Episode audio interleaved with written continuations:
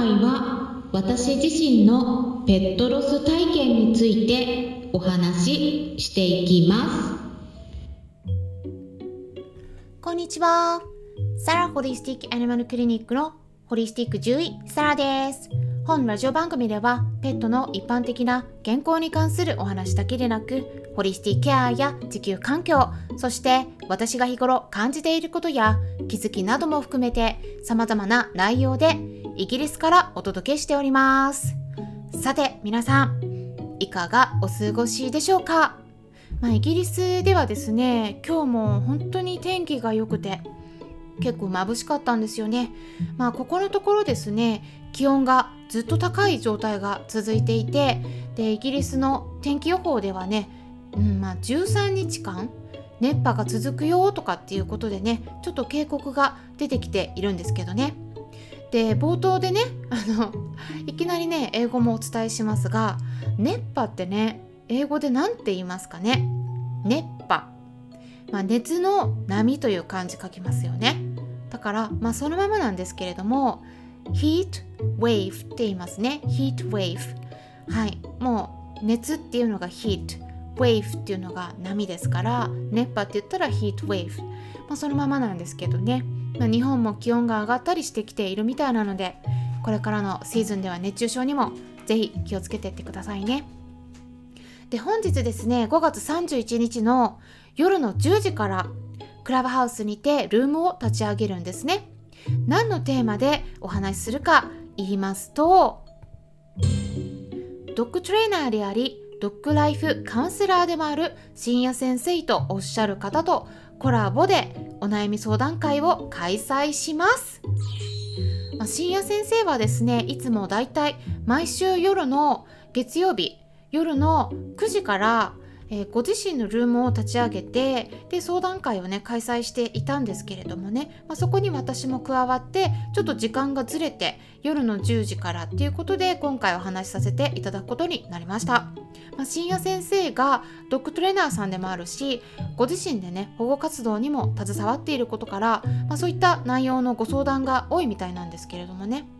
まあ、私の方でもお答えできるところはお答えしていきますので何か聞いてみたいこととかがありましたらお気軽にルームの方にもお越しください。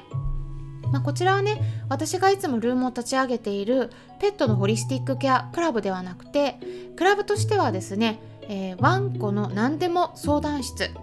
犬しつけ保護犬というクラブになりますので、まあ、お間違いないようにご注意くださいね。私のアイコンをチェックしていただいて、クラブハウスのフォローするところの左の隣のところにね、ベルマークがありますので、まあ、そちらも合わせてポチッと押していただくと、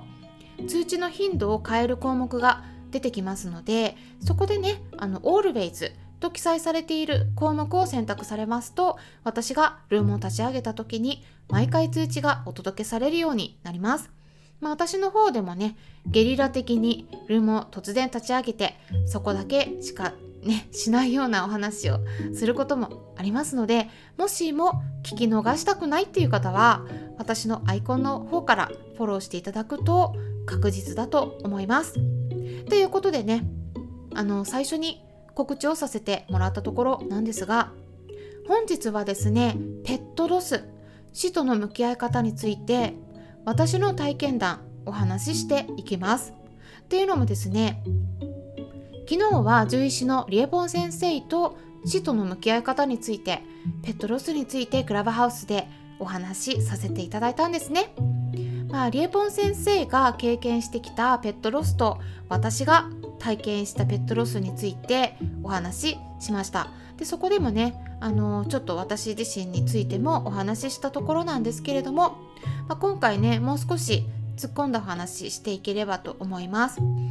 で私のことをねよくご存知な方は、まあ、すでにね知っていらっしゃるとは思うんですがあの私はね今までに3頭の犬とあの一緒に暮らしてきた経験があります。で猫に関しては今生きている猫たちも合わせると全部で3頭。そして文鳥4羽とムクドリ1羽と暮らしてきました。で大学時代ではね子犬をたくさん育ててきました、まあ、そんな中でもやっぱりねいろんな動物たちと関わってきましたが今でも忘れられないのは私と兄弟のように一緒に成長してきたシェルティのテリーです。テリーについては私が2018年に出版した本ですね、うん、タイトルが「ペットのお悩み解決メール相談室犬猫に長生きしてもらうための秘訣」っていう本でね Amazon で、えチェックすればね、えー、すぐに確認できるかと思うんですがそちらでもね紹介したんですけれども少しね今回その部分を読ませていただきたいなと思います。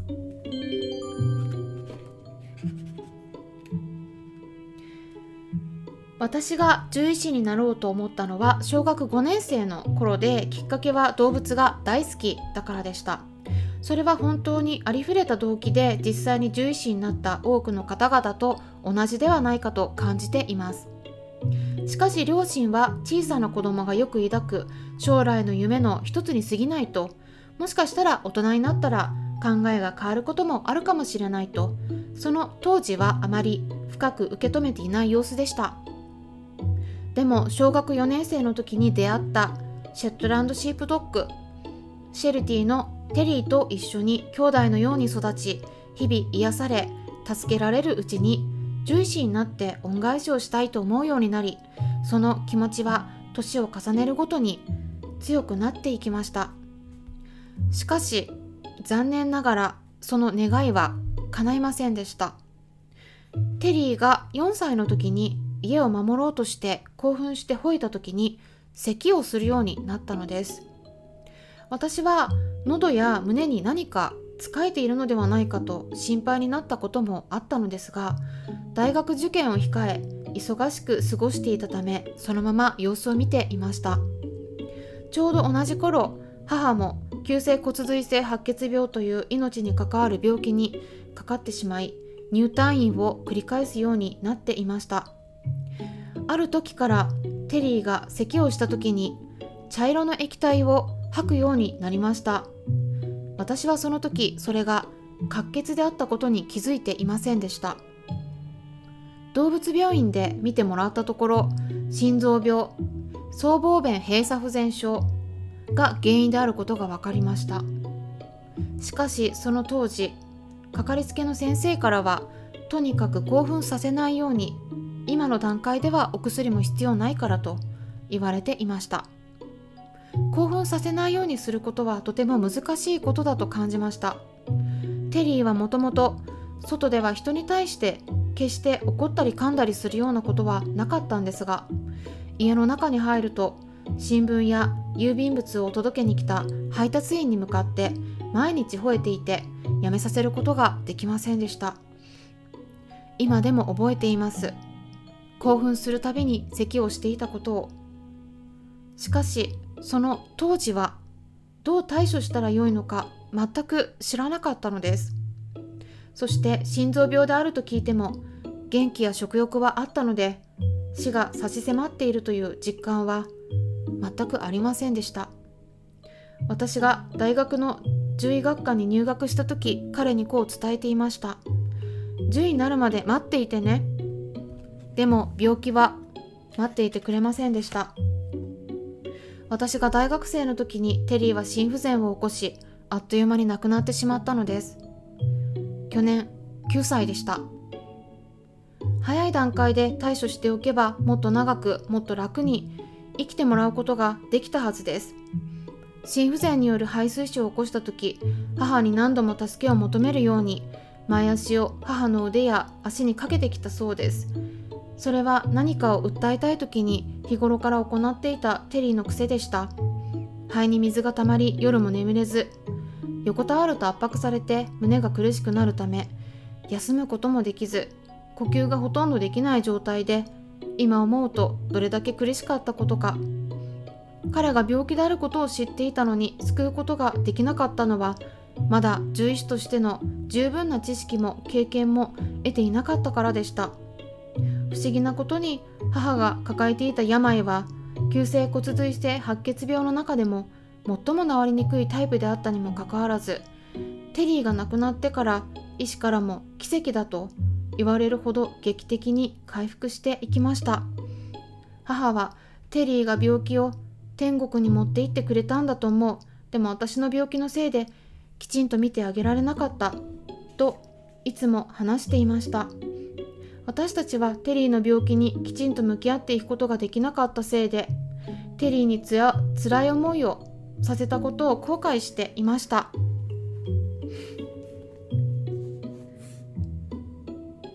ペットロスになる飼い主さんが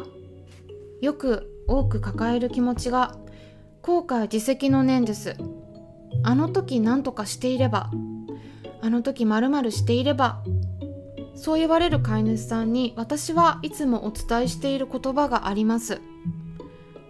その時あなたはベストを尽くしていたのではないですか？今とその時は違います。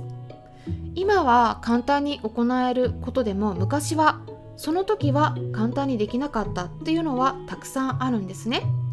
うん、だからですね私はテリーを助けてあげることができなかった。その時はね後悔したんですけれどもね今の自分だったらもっとしてあげられることがたくさんあったけれどもその時はできる限りのベストを尽くしていたんですね。なので今はですね後悔していないです。皆さんもね今回私のペットロスの体験をお伝えしていったんですけれども少しでも飼い主さんが苦しくならないように苦しい方がいらっしゃったらその苦しみが少しでも楽になれますように参考になればと思ってお伝えしていきました。参考になったという方はよろしければいいねボタンのクリックとかフォローもしていただけたら嬉しいです。それではまたお会いしましょう。ホリスティック獣医サラでした。